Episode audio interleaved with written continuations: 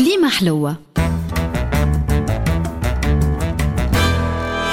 مع الطاهر الفازع على هامش اليوم العالمي للطبخ الإيطالي اللي يوافق نهار 17 جانفي نواصل نحكيو على تاريخ الجالية الإيطالية في تونس.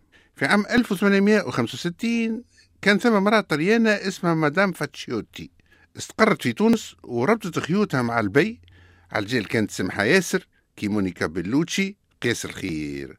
وكان سيدنا يرمي لها كل مرة هدية مثمنة من بيت مال المسلمين. حتى نهار قالها احترت نهدي لك يا حلوة يوم العيد قرب أجمل ما في الدنيا عندك اش ما زلت تحب.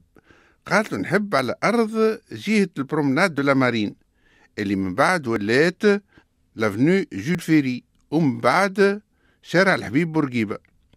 قال هذا اللي بيك خود الأرض اللي تحب عليها حتى للبحيرة. وهو زمان عبارة ما شيء. على خاطر كانت كلها مستنقعات وخنادق حشاكم في الهواء الطلق. هيك الطليانة كارلوتا فاتشيوتي بخلاف اللي هي شابة كانت زادة ذكية ومهفة ومزورة. سيبت الخبر عند كرارتي تونس الكل اللي يجيب كريت حصالة من المدينة والرابطين ويصبها في مستنقع البحيرة يضرب حيد بوريال ويتسمى بياستر ويسوى 14 سوردي. وهكا بشوية بشوية توصلت باش تردم 13 اكتار يمتدوا من شارع كرتاج لشارع الجمهورية مرورا من شارع بورقيبة و rue de Flandre و rue des Maréchaux وكل كتار يتردم. خالتك كارلوتا فاتشيوتي تقسمه وتبيعه وتقبض. كي دار الدولاب وبدات تقبض في الشيفون والفلوس ما هي تذكي الطليانة بخلاف أنها شابة مزورة وخباثة وتكتكلها مليح كيف ما قلنا. أش ولات تعمل؟ ولا تكري الأرض على عشر سنين للي باش يبني وكملت العشر سنين يا يشري يا تسحته وكان الطلب أكثر من العرض وتعبيتك الجهة بالطلين والمالت واليسار المزرين والميكانيسيانات والخردجية والدوكرات والبحارة وخدامة الحزام وبما أنه السكان نتاع هاك الخشوش كانوا طلاين من سيسيليا تسمات هاك الجهه la Petite Sicile وكان الكراء ب 8 سنتيم المترو المربع في الشهر. وانهوجات في هاك البقعة كانت زرس والكرارس والكرارت كانوا العجالي متاعهم كبار وباللوح مدورين بالحديد تصوروا الحس اللي كانوا يعملوه هاك العجالي على البلاط هما والحصنة المصفحة. وبعد استقلال منعوها العجالي وسط البلاد وعوضوهم بالعجالي الكاوتشو. وحتى الأواخر السبعينات كانوا الكرارس يجيو من السواني متاع مرناق وريانا ومنوبة ويهزوا الخضرة لفندق الغلة.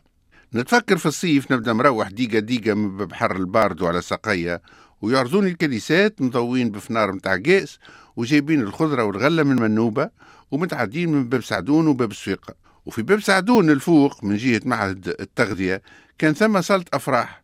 والشيء اللي نتفكره مليح أنه كيوف الفرح إنسان يسكنوا في الحناية والسنطارين وباردو يروحوا يدولشوا على ساقيهم من الصالة لدارهم.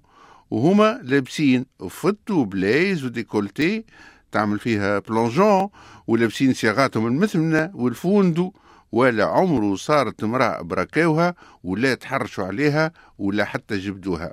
تصوروا توا امرأة متعدية من غادي في الليل ولا فوت لا بلوزة لا صياغة لا مكيجة أما لابسة نقاب جملة واحدة ومش في نصف الليل أما في ماضي ساعة ولا في الثمانية متاع العشية مهم يفتقوه من بعضها على أساس أنها عورة وما يلزمهاش تخرج.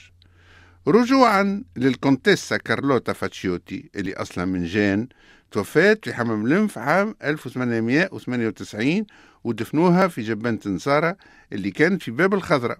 والورثاء لموا الملمة واللي ثم وقعدوا يبيعوا في الأراضي الحدود 1951 وكي شموا ريحة الاستقلال جاي تذكاو هزوا الباكو وشمعوا الفتلة.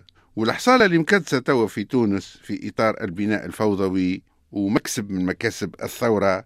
يحل ثنية في البحر ويعمل قنطرة من هنا للطليان.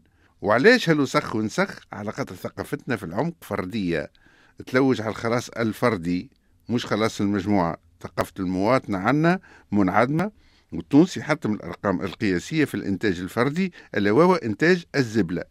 وعامين آخرين على هالحالة تلقى تونسي قاعد في مصب زبلة ياكل في ظلف الهندي وصومالي حاطط تصويرته في الفيسبوك وكاتب من فوق أستحلفك الله أن تنشرها وتحياتي على مياتي كليمة حلوة. مع الطاهر الفازع.